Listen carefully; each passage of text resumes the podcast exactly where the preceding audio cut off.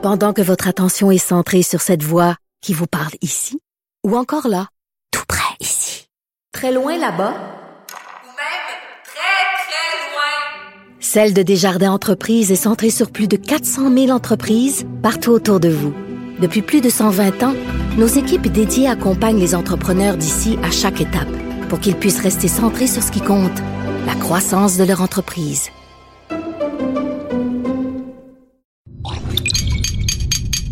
Cube Radio. Il connaît tous les dessous de la politique.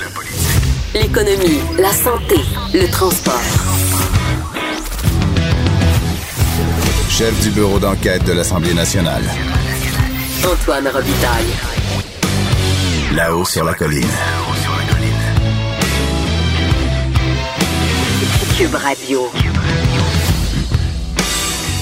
Bon jeudi 20 décembre en direct du Cochon de Cube à Québec. Euh, grosse émission aujourd'hui, même si euh, on commence vraiment à être saisi par l'esprit des fêtes. On aura un club de lecture. Ben oui, euh, j'ai invité deux de nos vadrouilleurs. Charles Le Cavalier et Patrick Belrose à relire Cap sur un Québec gagnant de François Legault. Et euh, on va en parler là, on va consacrer un, un 10 euh, 12 minutes euh, à ce livre là qui a été publié en 2013 donc ça risque d'être très intéressant. On fera la le euh, voyons, le récapi- récapitulatif, voilà, je l'ai eu, de l'an 1 de la légalisation du cannabis avec Annabelle Blais, l'experte en matière euh, de, de cannabis du bureau d'enquête ici. euh, et on finira ça par une discussion avec Éric Bédard au sujet du nouveau pont euh, Champlain qui va s'appeler finalement Samuel de Champlain. Pourquoi c'est une bonne idée de ramener son, son prénom, et euh, c'est-à-dire le nom au complet? Mais d'abord,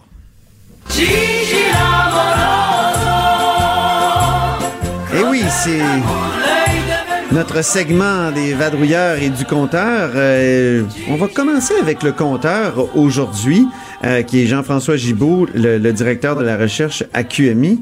Et euh, Jean-François, euh, bonjour d'abord. Bonjour. Euh, Ottawa aide vraiment beaucoup les pétrolières. Donc, on a appris de cette semaine Oui. qui donnait un bon coup de pouce aux pétrolières. Coup de pouce qui n'a pas été très apprécié par l'Alberta, qui a dit euh, c'est pas ça qu'on voulait, c'est pas le cadeau de Noël Exactement. qu'on souhaitait. Et, mais, mais toi, en fouillant dans la fameuse mise à jour économique qui, qui a été faite plus tôt euh, cet automne, tu as découvert qu'il y avait d'autres coups de pouce beaucoup plus subtils, mais tout aussi substantiels. Plus subtil et encore plus important que ce qui ça. est annoncé cette semaine. Donc, euh, chaque année, le gouvernement présente son budget, juste pour situer un peu les gens qui nous écoutent. Et bon, à mi-chemin, à l'automne, souvent, on présente ce qu'on appelle des fois un mini-budget, un énoncé économique, donc pour faire le point sur les finances publiques, puis des fois annoncer euh, quelques mesures supplémentaires. Euh, cette année, il y avait une surprise, donc un énoncé économique quand même de 16 milliards de dollars présenté par le gouvernement fédéral et une seule mesure représentait 14 milliards, donc une très grosse mesure. Donc, 14 milliards 14 sur milliards. 16. Et là, 14 milliards sur 16. Et là, on disait que c'était pour aider les entreprises à investir davantage et que c'était une réponse aux grosses baisses d'impôts annoncées par Donald Trump aux États-Unis qui baissait l'impôt des entreprises. Donc, c'est une manière de dire, on a peur un petit peu que les entreprises canadiennes quittent pour les États-Unis ou investissent aux États-Unis. Donc, nous aussi, on annonce une grosse mesure pour alléger le fardeau fiscal des entreprises pour qu'elles investissent plutôt au Canada. Et euh, cette mesure-là était présentée comme étant euh, très générale, ouverte à toutes les sortes d'entreprises, tous les secteurs. Et je me suis dit, mais ça va profiter à qui, ça, 14 milliards? Ouais. Alors, euh, on s'est penché là-dessus. On est allé chercher les données de Statistique Canada, de, de l'Office national de l'énergie fédérale, donc des données officielles. Il faut le dire, c'est assez, c'est c'est présenté ce matin de façon assez exhaustive par Christopher Oui, Nardi par dans le Journal de Montréal, dans, Journal le, dans le Journal de Montréal, Ouais. euh, TVA également. Et dans le fond, ce qu'on ce qu'on s'est, euh, on a constaté plutôt que euh, la part du lion allait se retrouver dans les poches des pétrolières. Ah, ah, OK.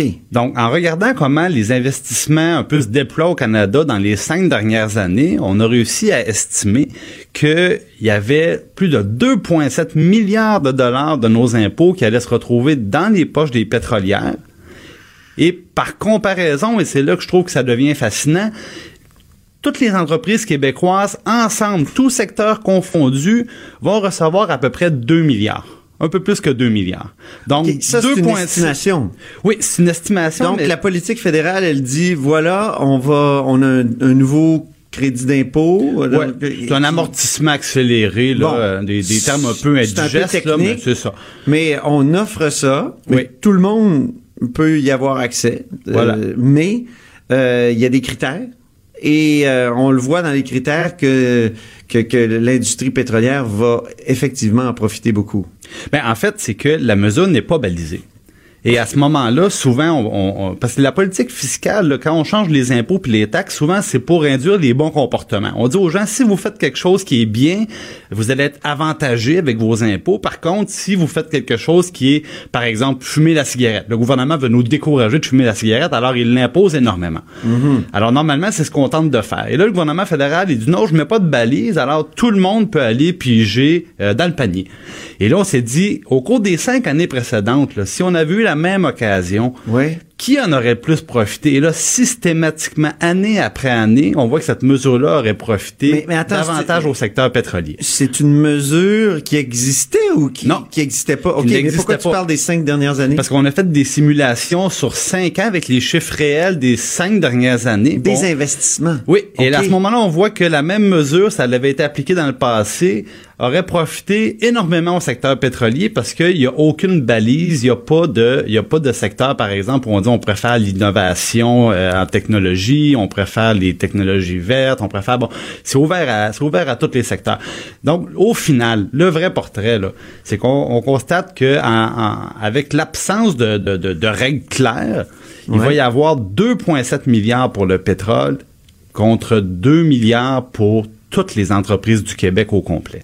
Puis, au Québec, il n'y a pas d'entreprise pétrolière, ou Ben, presque. Il y a, très peu. Il y a Junex, peut-être. Petrolia, bon, Petrolia, on, on oui, c'est ça. connaît, mais c'est, c'est, c'est marginal dans la taille de notre économie. C'est, des, des tout petits projets, c'est plus des dépenses d'exploration. Des projets qui ont été abandonnés, par exemple, à- sur dans, dans Anticosti.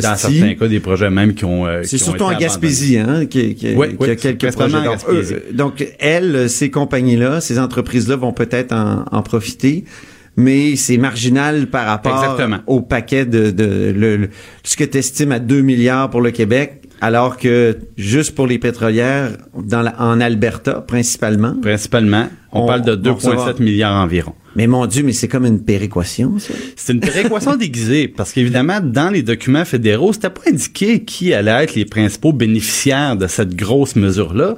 Et, et c'est pour ça qu'on s'est dit, mais on devrait peut-être faire le travail pour voir où va aller l'argent. Et là, c'est là qu'on a vu que le secteur, le secteur pétrolier allait être le premier bénéficiaire au Canada de tous les secteurs. Là. Si on parle du secteur manufacturier, là, c'est deux fois et demi Mais- moins que le secteur manufacturier. Manufacturier qui a Ouais. besoin d'argent. Qui a besoin d'argent aussi. Ben et oui. surtout, ce chiffre-là ne tient pas compte des fameux pipelines. Et là, quand on parle de pipelines, on parle toujours de gros sous. C'est en milliards de dollars. On l'a vu avec EnergyS, on l'a vu avec Trans Mountain, on l'a vu même au Québec avec le, le nouveau projet là qui euh, consiste à, à transporter du gaz naturel vers le, le Saguenay.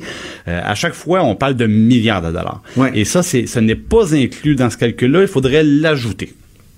Ah oui. Absolument.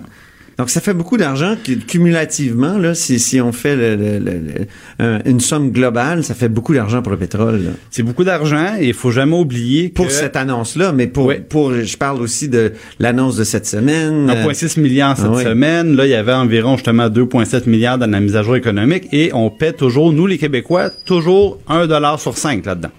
Oh, on entend la porte euh, fermée.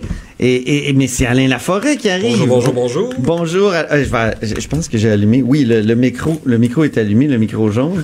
Alain Laforêt, donc de TVA, Oui. euh, qui, euh, si tu permets, Jean-François, va venir Bien nous sûr. parler d'une annonce euh, de ce matin euh, de euh, Madame Geneviève Guilbeault, qui est la vice-première ministre, qui et, et on voit que c'est un gouvernement qui s'intéresse au patrimoine, Alain Laforêt, n'est-ce pas? Ben, ce qui s'est passé ce matin, c'est que le, le maire de Québec et la vice-première ministre et député de Louis Hébert sont allés annoncer un investissement de 8,4 millions sur le site historique quartier McDonald.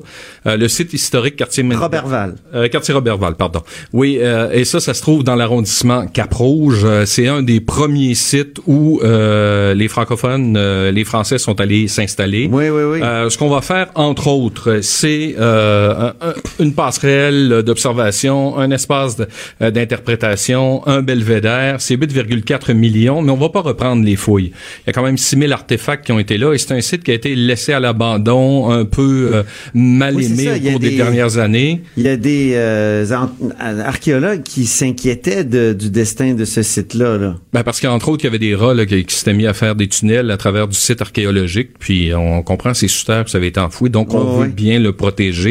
Euh, évidemment, au ministère de la Culture, on dit qu'il n'y a pas suffisamment de fonds, mais on veut mettre cet endroit en valeur, qui est un endroit très important là, pour euh, l'histoire, le patrimoine Je du Québec. que Cartier était venu s'installer. C'est Ouais. la première tentative de D'établissement. D'établissement, exactement, en Ouais. Nouvelle-France. Ouais. Donc, euh, c'est important de protéger cette, ce, ce milieu-là. C'est intéressant comme annonce, en tout cas. Tu voulais nous parler aussi, Alain, de d'une nouvelle façon de faire de la politique. T'as fait, t'as, écrit euh, sur Twitter Moi, hier un- réagi, un, message qui a fait pas mal réagir, même euh, dans les plus hautes sphères. T'as dit euh, nouvelle façon de faire de la politique de François Legault. Point d'interrogation. La tribune parlementaire n'a pas été informée de votre rencontre et de vo- et votre ministre n'a pas voulu répondre aux trois aux questions sur le troisième lien. Donc euh, une rencontre privée dévoilée sur Twitter, c'était quelle rencontre? entre euh, le maire de Québec, Régis Labaume, le ministre des Transports et le premier ministre. Personne n'était avisé ici sur euh, la colline parlementaire, ni même à l'hôtel de ville de Québec. Donc, oui, un premier ministre a le droit d'avoir un million de rencontres privées s'il a le goût. Il a le droit de Oui, rencontrer les gens qu'il veut. Ça, il n'y a aucun problème là-dessus. À partir du moment où ça va dans l'espace public, sur les réseaux sociaux, ça devient une rencontre publique. On, Ah oui. on peut poser des questions parce que le troisième lien, c'est quand même quelque chose qui risque de coûter passablement de millions de dollars, même si le bureau de projet n'a pas été, on parle même peut-être de milliards, nous verrons. Mais c'est Ah oui. énorme. Ah C'est oui. énorme comme, euh, comme projet. Et si je veux faire 4 rapidement, et, parce que 4 et 9 milliards. C'est clairement un milliard, ça. Le compteur est Ouais. Rouge. Là. Le Et- compteur, oui, Le c'est- le chiffre du jour de, de Jean-François. Et le surplus euh, accumulé pour aller là et euh, pour euh, puis gruger dans la construction d'écoles. Bref, on n'embarquera pas là-dedans, on n'a pas le temps de le faire. Mais où je veux venir très rapidement, c'est que ce matin, le maire Labaume était là et on lui a posé la question. Ouais. Et lui est obligé de répondre, de savoir qu'est-ce qui s'était passé lors de cette rencontre. Donc, ils ont parlé d'économie, ils ont parlé de transport structurant à Québec, ils ont parlé du troisième lien, ils ont surtout dit qu'il fallait mettre de la pression sur le fédéral compte tenu que l'élection s'en vient pour faire débloquer les choses et obtenir des engagements du fédéral pour la construction du troisième lien et les projets qui vont au-delà de 130 millions là, pour le transport en commun dans la ville de Québec. Mais où c'est plus drôle, Antoine, Oui. et on va terminer là-dessus Oui, oui, oui. c'est que le cabinet du premier ministre, ce matin, par la voix de son directeur des communications, nous informe ce qui devait être une rencontre privée entre le président de la FTQ, Daniel Boyer, qui représente 500 000 travailleurs. Il a une rencontre à 14 heures. Là, il vous a informé. oui, on le sait. On a eu un avis. Alors, avis à mes collègues qui suivent la, la scène syndicale. Si vous avez le goût de parler au président de la FTQ aujourd'hui, il sera au bureau euh, du premier ministre dans 45 minutes. Donc, mais on ajoute, et c'est là que c'est drôle, moi j'ai trouvé que c'est un clin d'œil extraordinaire, il se peut également qu'une image soit publiée sur Twitter, bonne journée, Oh! avec un bonhomme sourire. Donc, faut, Alain Laforêt fait bouger les choses, les amis. faut Ouais. avouer à demi Mais euh, si la photo est bonne, c'est ça qu'on comprend. Ah, si la photo est La bonne. photo est bonne. La photo Ouais. avec le maire Labaume était très bonne.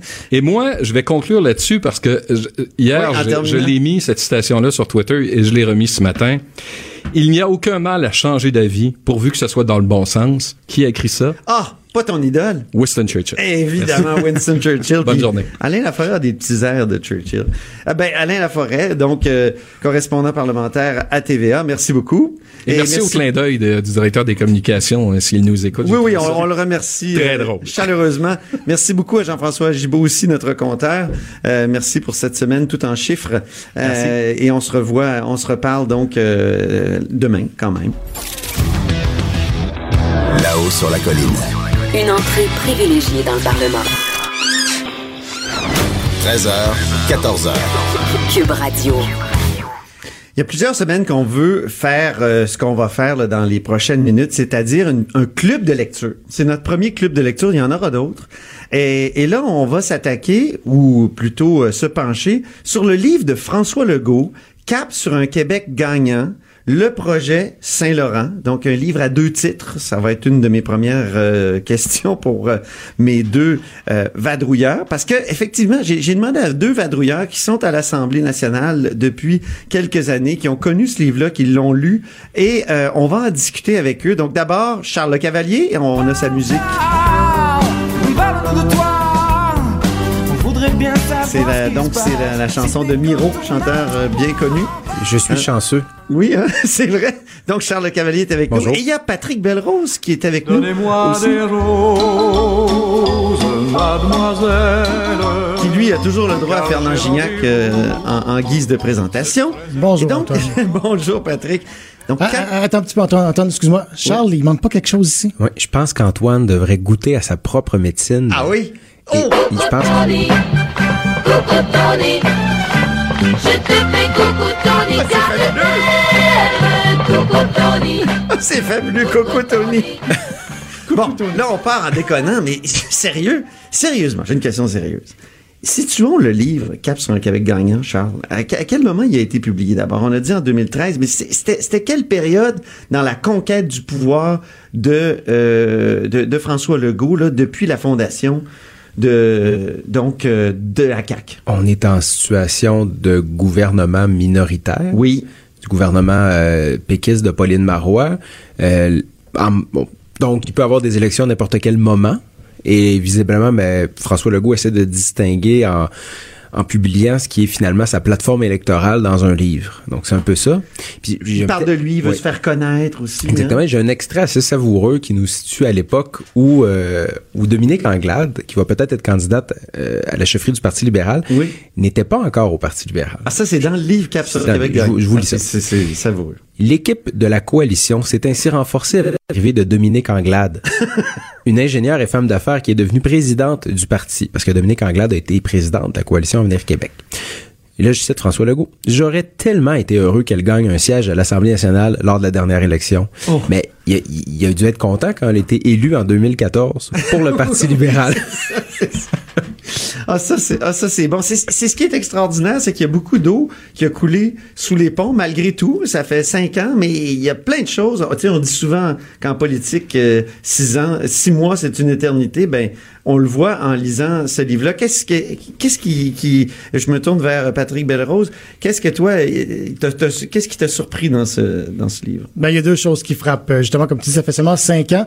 Et pourtant, dans la dernière campagne électorale, on a à peine parlé du projet Saint-Laurent. Là, on a un petit peu parlé que dans l'Est de Montréal, on va pouvoir décontaminer les terrains, lancer un peu une zone d'innovation. Mais M. Legault a très peu, très peu mis l'accent là-dessus.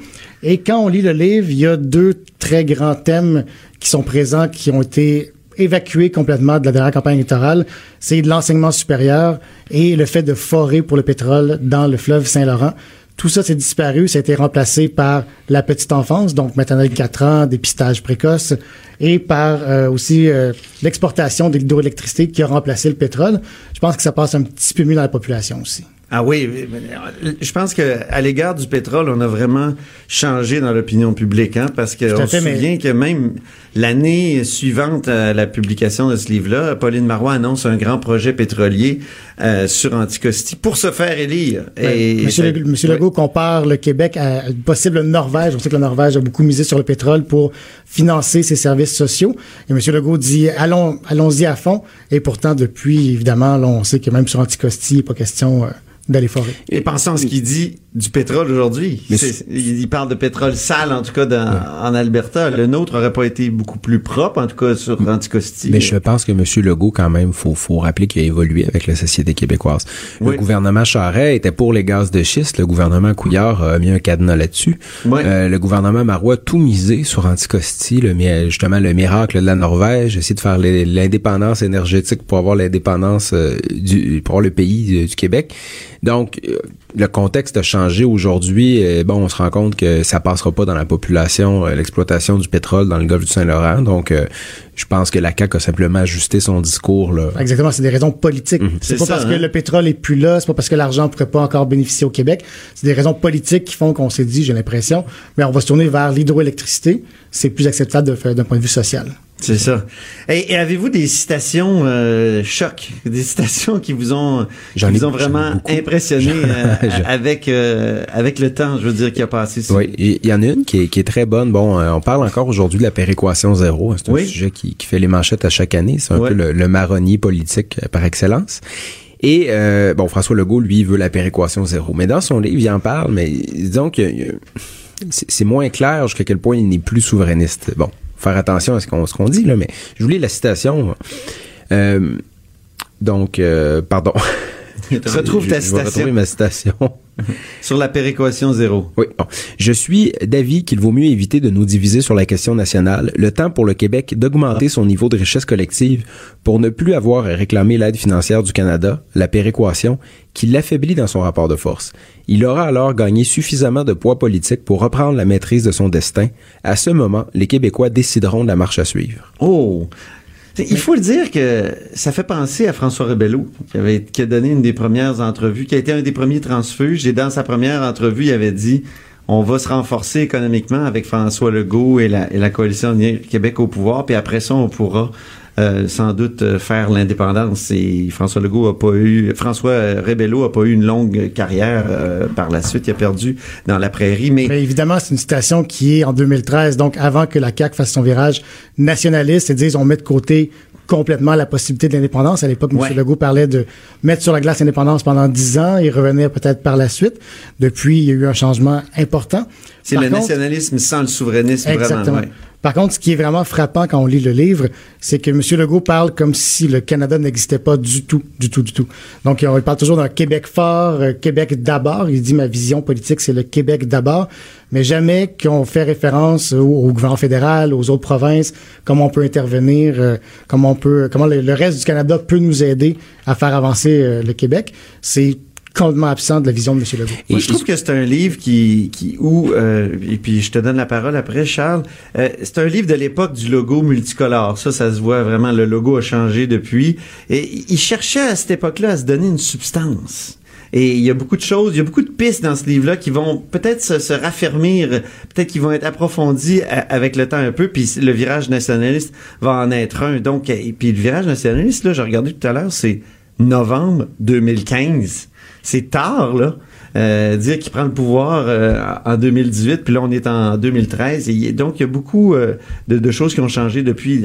Te- À Sur, sur les universités, il faut, Oui. faut quand même le dire, parce que les universités dans le livre de François Legault sont au cœur du développement économique. A une citation très courte qui, qui dit tout. La présence des universités prestigieuses et des centres de recherche de haut niveau est le point de départ, le moteur même du développement des grandes technopoles. Donc, euh, c'est ça. au cœur de, Et de il ce- son dit que projet Saint-Laurent. le système, le, le Québec a un bon système d'éducation supérieure, mais qui perd du terrain euh, en raison du sous-financement. Il dit, chaque année de sous-financement a un effet cumulatif pervers, moins de laboratoires, moins d'instruments de recherche, moins d'outils informatiques. Et ça, ça a complètement, complètement disparu du discours de la CAQ aujourd'hui. On ne parle plus de sous-financement universitaire du tout. Euh, Pourquoi? les- Pourquoi on, a- on s'est mis à parler uniquement de, de la petite enfance? Ben, la- on dirait que ça a tout simplement disparu du, euh, du discours politique, point. Hein, les libéraux, par, euh, quand le gouvernement Marois a, a- a bloqué les hausses Oui. de, des droits de scolarité du gouvernement Charret, il a mis ça à l'indexation. C'est comme si on arrêtait de parler du financement universitaire. Puis le vrai. gouvernement Couillard avait promis des réinvestissements. Au pouvoir a coupé davantage les universités, Mm-hmm. et, mais on en a plus parlé par la suite. Mais pour M. Legault, c'est une réelle préoccupation quand même de- d'aider les jeunes à, à mieux réussir, à dépister très tôt. J'ai l'impression qu'il y a quelque chose de très personnel, de très réel, mais c'est aussi politiquement plus vendeur de parler de petite enfance que de parler de financement des universités, j'ai l'impression. Et mais il y a un truc par contre qu'on retrouve encore, c'est le développement de l'est de Montréal Oui. avec les, les terrains contaminés qu'il veut décontaminer. Ça, on le retrouve dans le livre et c'est une c'est quelque chose qui est en voie d'être fait. Et il y a aussi euh, François Legault, il demande aux villes côtières qui doivent s'embellir davantage et participer au travail de rénovation des berges. Donc la sensibilité pour, euh, je vais laisser. euh, Patrick là-dessus, une ouais. citation là-dessus qui, justement, qui, qui rejoint les deux points. Il parle de la rue Notre-Dame. Il dit, ben, la rue Notre-Dame est pleine de, de nids de poules, de crevasses, les, euh, les usines qui cachent, qui cachent la vue. Et il dit, un air de tiers-monde flotte désespérément dans l'air. Et il y a eu une annonce euh, sur il y a eu une annonce récemment Notre-Dame. qui n'a ben pas oui. été chiffrée, mais un air de tiers-monde, je trouvais ça fort comme image. C'est très fort. Et, hein. mais clairement, il veut euh, revitaliser euh, l'Est de Montréal. Et euh, il y a eu une annonce la semaine dernière euh, en ce sens. mais, dernière petite question. Est-ce Oui. qu'enterrer les lignes à haute tension sur l'île d'Orléans va embellir l'île si on est pour faire une autoroute qui la contourne?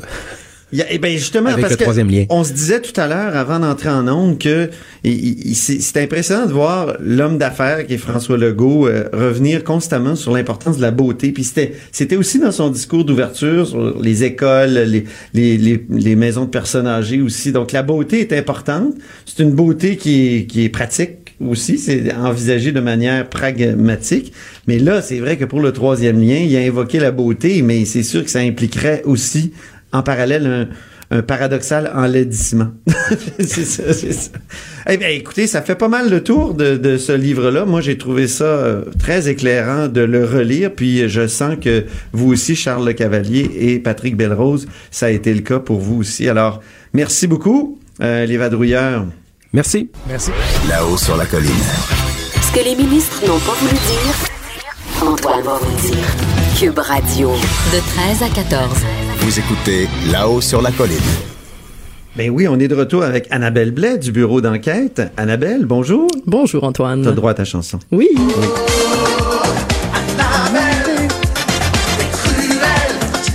Mais tu seras pas si cruel que ça aujourd'hui parce que on commence là, vu qu'on est à la fin de, de, de l'année, les, récapitulatifs. Et là, c'est l'an 1 de la légalisation du cannabis, c'est pas rien. C'est pas rien. Quel récapitulatif. C'est, c'est énorme quand même ce qu'on a vécu cette année. Moi, je me trouve vraiment privilégiée d'avoir vécu ça. Euh, si on pense à l'année dernière, on était où? Oui. Et là, cette année, il y a eu tellement de changements. Ça a été vite. C'est, fascinant de suivre ça. T'a fait écrire énormément. Énormément. Oui, ah ça. oui, oui, oui. Il y avait beaucoup, beaucoup de choses à, beaucoup de choses à dire. Et clair. moi, si j'avais une chanson pour euh, décrire euh, l'année pote, ce serait la suivante. Tout le monde est capote. Tout le monde. Tout le monde capote. C'est vrai que tout le monde a capoté pendant cette année-là. Mais oui, c'est vrai. D'abord sur la date. la date. Ça, ça nous a fait capoter. Mais puis c'est sûr qu'à l'Assemblée nationale, ça a sérieusement capoté parce que là, les députés euh, au Québec se retrouvent avec euh, à devoir gérer ça, à devoir légaliser le cannabis contre leur gré. Ça vient d'Ottawa. Là, ils sont pris avec ça. là. Qu'est-ce qu'on Il fait? n'y a pas un parti à Québec qui voulait ça. Là. Non, non, non, personne. Ça. Donc, euh, ça capotait sérieusement. Comment on va arriver à ça à terme? Et c'est surtout aussi, au- en- il y a un an, ça capotait sérieusement. Pourquoi? Parce qu'on pensait que la légalisation arriverait autour de juillet, parce que euh, Justin Trudeau, quand il avait annoncé qu'il allait légaliser, il parlait autour de juillet 2018. Même, on parlait du 1er juillet, ça 1er devenait une juillet. date symbolique. Oui. Euh, On, on fêtait la Confédération canadienne.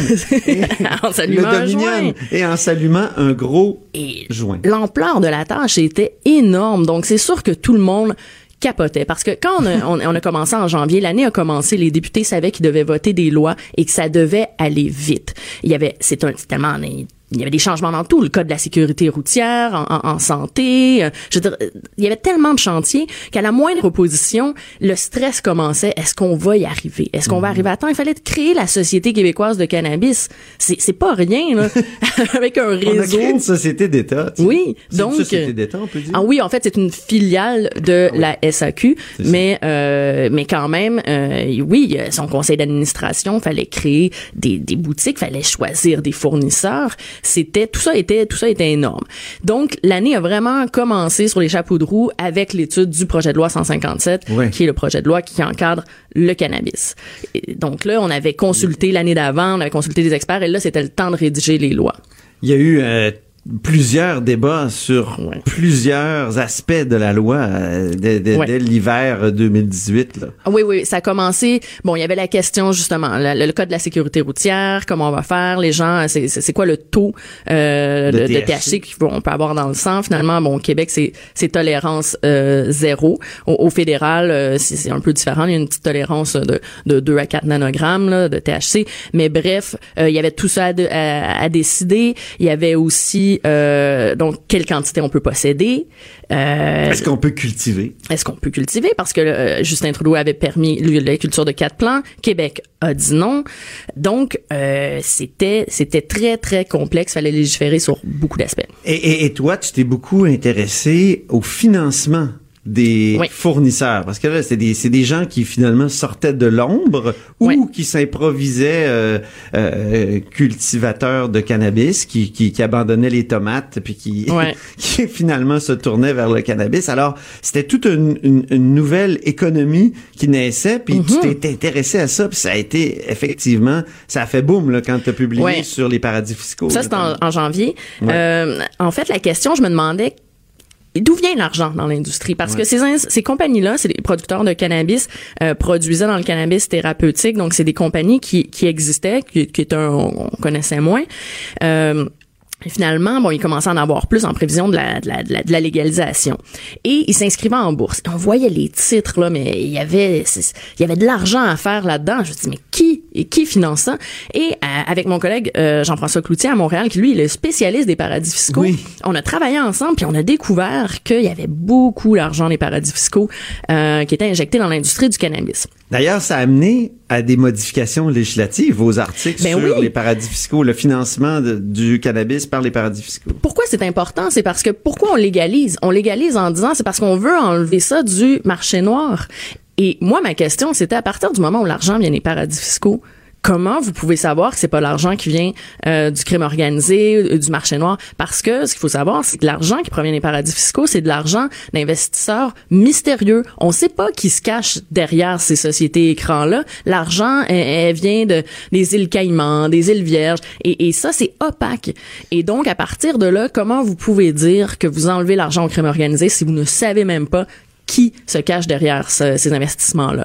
Et ça, ça a amené un amendement à Québec au projet de loi le gouvernement euh, libéral euh, de, l'époque a dit OK dans ce cas-là ce qu'on va faire c'est qu'on va demander à l'autorité des marchés publics en attendant donc euh, l'auto- l'autorité des marchés financiers l'AMF de vérifier d'aller demander poser plus de questions sur les investisseurs pour essayer d'avoir un peu plus euh, de transparence.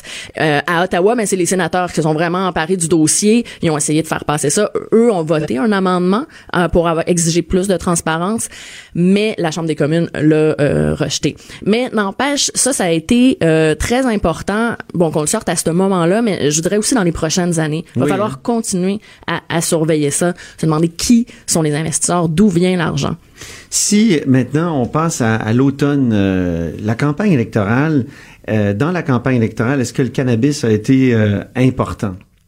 Ben, important, oui et non, dans le sens que, ben, moi, je te dire oui, parce que moi, j'ai suivi le dossier, donc c'est sûr qu'on en a parlé. Euh, Est-ce que c'était le sujet de la question de l'urne, tout ça? Non, je pense pas que c'est ce qui a vraiment polarisé les gens et je pense pas que les gens ont décidé de voter Mais pour la CAQ. Tu penses pas que le ça. 21 ans que proposait la CAQ pour la consommation de cannabis, ça ça a pas aidé? Moi, j'ai l'impression que ça a aidé. Ça a été d'ailleurs une des premières questions dans le premier point de presse avec François Legault. Euh, puis il a vraiment réitéré tout de suite Oui. que lui, ça serait 21 ans, ce serait une des premières lois qu'il ferait adopter. Oui, c'est- c'est Euh, c'est vrai. Et je pense que dans, dans son électorat qu'il voulait aller chercher, je pense que c'était un discours qui, qui, qui plaisait, que les gens voulaient entendre. Mais, mais justement, toi qui as suivi plus la campagne sur le terrain que moi, t'es t'es plus à même de, de le dire. Mais, mais moi, j'avais l'impression que c'était pas non plus l'enjeu le plus au cœur là, qui, qui venait le plus chercher les gens.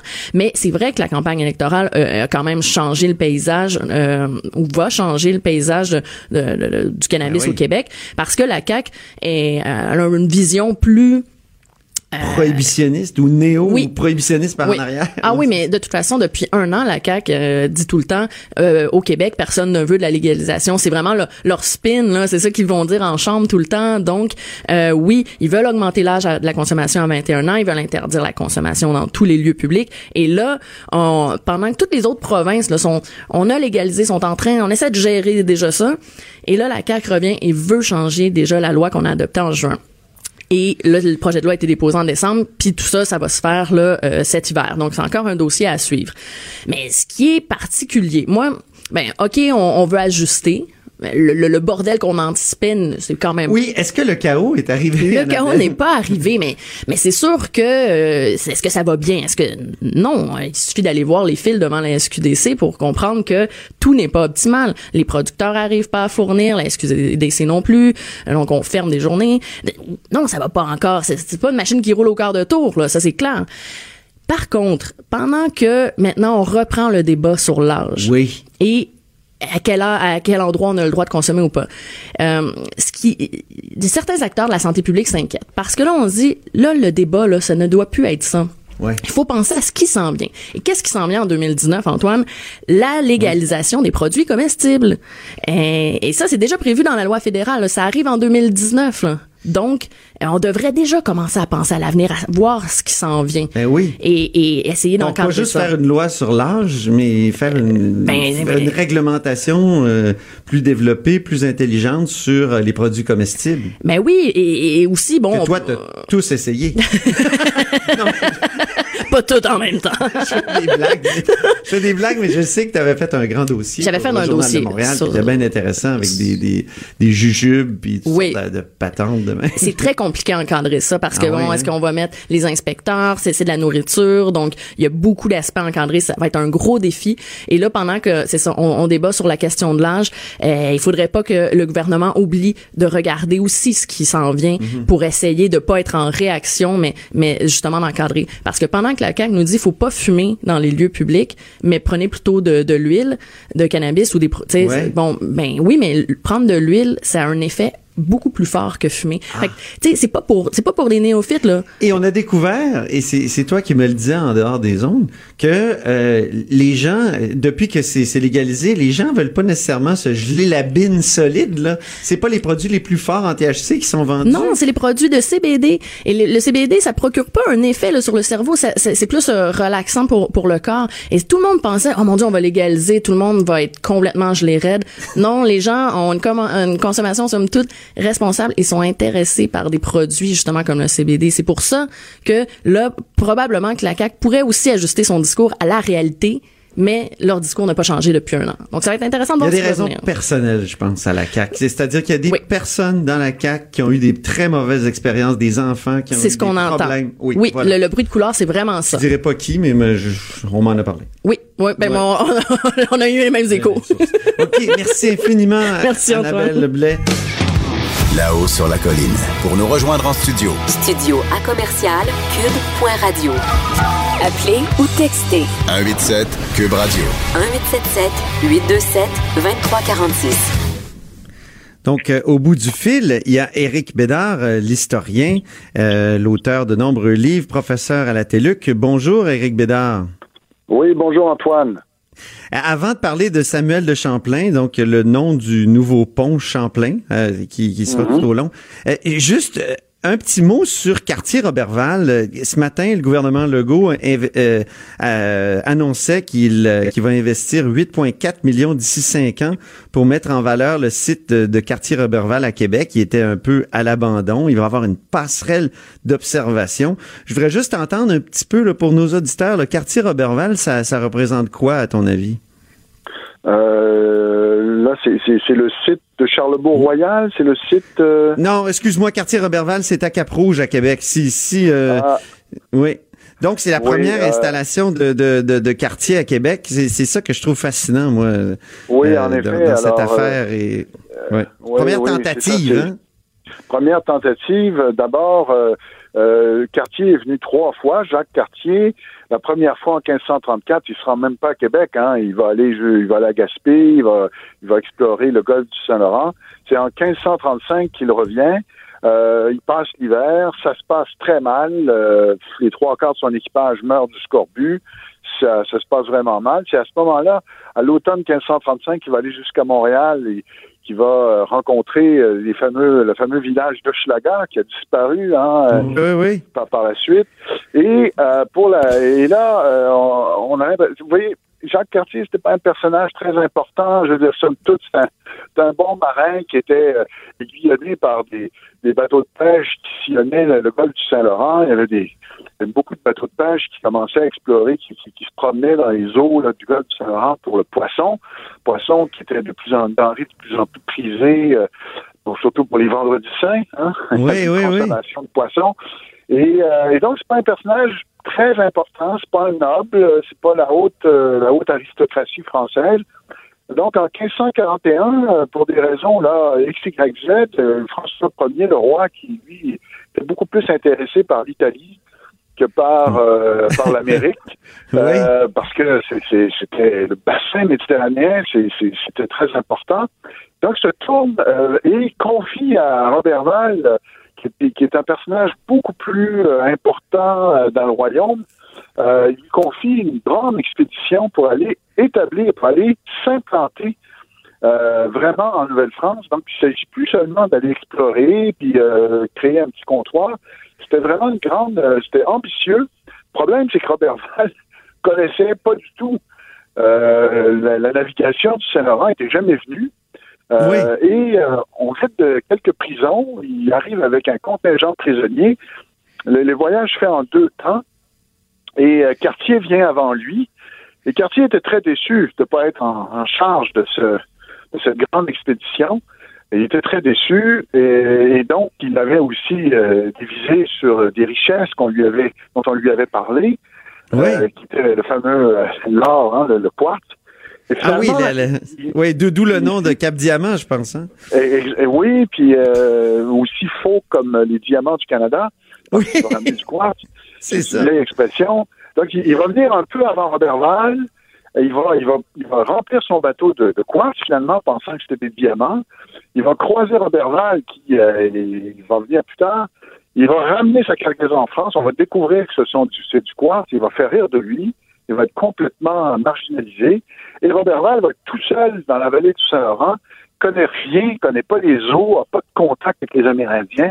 Ça va être un fiasco total. Finalement, on revient en France, puis il se passe rien. Il faut attendre Champlain. Et donc, ça nous amène à notre deuxième sujet. Ça donne, c'est formidable comme lien, Eric. c'est mal, magique. hein? J'avais tout pensé. C'est pour ça que je t'ai Ben envoyé oui. sur Cartier. Je me suis dit, on va aboutir à Champlain. En fait, on aboutit toujours à Champlain quand on parle de la Nouvelle-France, presque. hein? Oui, c'est vrai, ben oui. Alors pourquoi, Non, pourquoi euh, donc euh, oui. le, le nom au long? À moins que tu veuilles Ben, conclure moi- sur, Robert, sur Robertval. Non, non, tout simplement, c'est ça. Ça a été un fiasco. Euh, et puis donc là, après ça, c'est les guerres de religion. Donc il n'y a plus a plus vraiment d'expédition. Sinon, des, il y, a- beaucoup de bateaux de pêche là, mais il n'y a pas d'expédition officielle. Et donc il faut attendre, euh, faut attendre euh, l'arrivée d'Henri IV. Alors oui, euh, c'est ça. C'est c'est que moi je me réjouis que que le, que le ministre François-Philippe Champagne ait annoncé que finalement, ben, c'était dans les c'était dans les cartons. là. Je pense qu'il a juste confirmé la décision après des consultations publiques. Oui. Mais je me réjouis que qu'on puisse rajouter le prénom parce que ça humanise, ça humanise le personnage. Hein. On, Le mot Champlain est tellement entré dans les usages, il y a le lac Champlain, le pont Champlain, que peut-être que les gens oublient que Champlain, c'est c'est un personnage euh, en chair et en os qui a existé, euh, qui, qui, a, qui a vécu, euh, qui, a eu une, qui a eu une très grande importance dans notre histoire. Et donc, non seulement je suis content que l'idée, la première idée, euh, tu te souviendras, Antoine, hein, l'idée des conservateurs, c'était euh, peut-être de rebaptiser le pont, le nouveau pont, hein, de lui donner Oui. le nom de Maurice Richard. Ah oui, Maurice Richard, ben oui, moi j'avais j'avais un peu euh, comment dire, j'avais je m'étais inscrit en faux là. J'étais pas Ben, d'accord. Ben exactement. Puis, mais je me souviens que moi non plus, j'étais pas d'accord, mais je me disais, euh, ça risque d'être compliqué de changer l'idée des conservateurs, puisque euh, Maurice Richard étant l'icône qu'on connaît, étant le personnage qu'on connaît, ça Ben oui. risque de passer. Et puis là, les gens vont être heureux que Maurice Richard soit.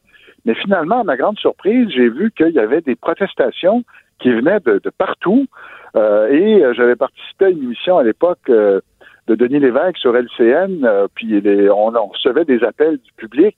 Je me disais, on est sur LCN, euh, le public de Denis Lévesque, peut-être que c'est un public qui aime beaucoup le hockey, euh, bon, alors Ben oui. risque de, de, de, de pédaler, quoi. Et puis pas du tout, pas du tout. euh, et la grande majorité des gens qui appelaient étaient, étaient, étaient, étaient pas du tout d'accord, même s'ils avaient beaucoup d'estime pour Maurice Richard. Alors, donc là, les conservateurs ont reculé. Et il y a eu cette idée de, de dire, bon, ben, si on, on donne un, un nouveau pont, il va, il va, il va s'appeler le pont Samuel de Champlain. Donc, ça va être, il y a le pont Jean-Cartier, mais il y aura le pont Samuel de Champlain. Et, euh, ben, c'est ça. Donc, ça, ça, c'était une bonne, une bonne, heureusement, le gouvernement a reculé et les libéraux, avec euh, François-Philippe Champagne, ils ont Dans le fond, on a fait comme à, à Québec, la promenade euh, s'appelle pas Champlain, c'est la promenade qui a été inaugurée au 400e de Québec, c'est la promenade Samuel de Champlain. Ben Donc, voilà, euh, c'est ça. Donc, euh, c'est ça. Le boulevard Champlain, c'est vrai que c'est un boulevard très important aussi à Québec. Donc, la promenade souligne l'apport du personnage.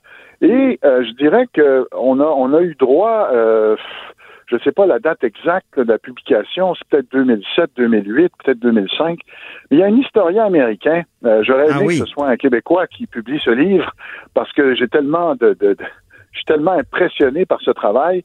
Il s'appelle Ad- David Hackett Fisher, qui a publié euh, aux États-Unis, puis ça a été tout le rêve de Champlain, hein? Le Hein? rêve, Le de rêve Champlain. Est-ce de que vous l'avez Champlain. lu, Antoine? Est-ce que J'en ai lu des de parties, je à ma courte honte, là, je, je l'ai pas lu au complet.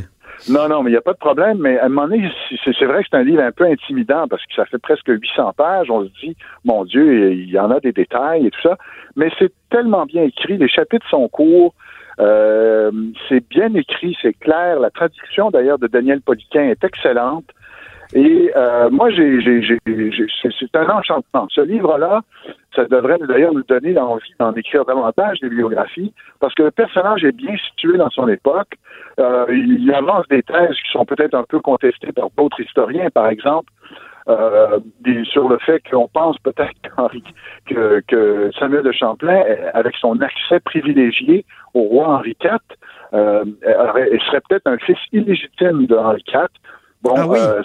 Il, soutient cette hypothèse. Henri IV était surnommé le, roi aux 75 maîtresses, donc ça faisait beaucoup de, d'enfants illégitimes. Euh, probablement, et, donc des petites choses, mais, mais c'est un livre extraordinaire et qui nous montre un Champlain euh, qui est un grand navigateur, qui est un cartographe, qui est aussi quelqu'un qui va sceller une alliance tellement importante avec les peuples amérindiens de, la- de la vallée du Saint-Laurent. On parle toujours du, de Champlain euh, qui a fondé Québec, c'est vrai, hein, c'est, pas rien, c'est important. Mais en 1603, euh, il y aura cette, euh, cette fameuse tabagie de Tadoussac. C'est un événement, moi, qu'on m'avait pas vraiment présenté quand j'étais sur les bancs d'école. Une tabagie, Euh, le tabou... J'ai mal compris? La tabagie, hein, la tabagie, le tabac. Tabagie Ah oui, de une Tadoussac. tabagie de, de, de Tadoussac, OK? Ça, ça se produit euh, durant l'été euh, 1603. Champlain fait partie d'une expédition qui est dirigée par euh, François Dupont-Gravé, qui est le, le, le grand navigateur à ce moment-là. Il est un peu un observateur, cartographe, mais il est de la partie. Il n'y a pas beaucoup de Français parce qu'on va à Tadoussac, il y a déjà un, il y a un, il y a un poste de...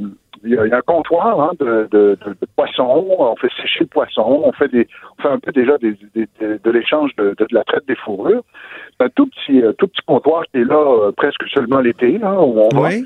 Mais, mais euh, coup de chance, euh, il y a des, il y a des Amérindiens qui sont là. Il y a toute une, il y a toute une, il y a une grande fête en fait des, euh, des Amérindiens de la vallée du Saint-Laurent qui se sont réunis à Tadoussac cet été-là.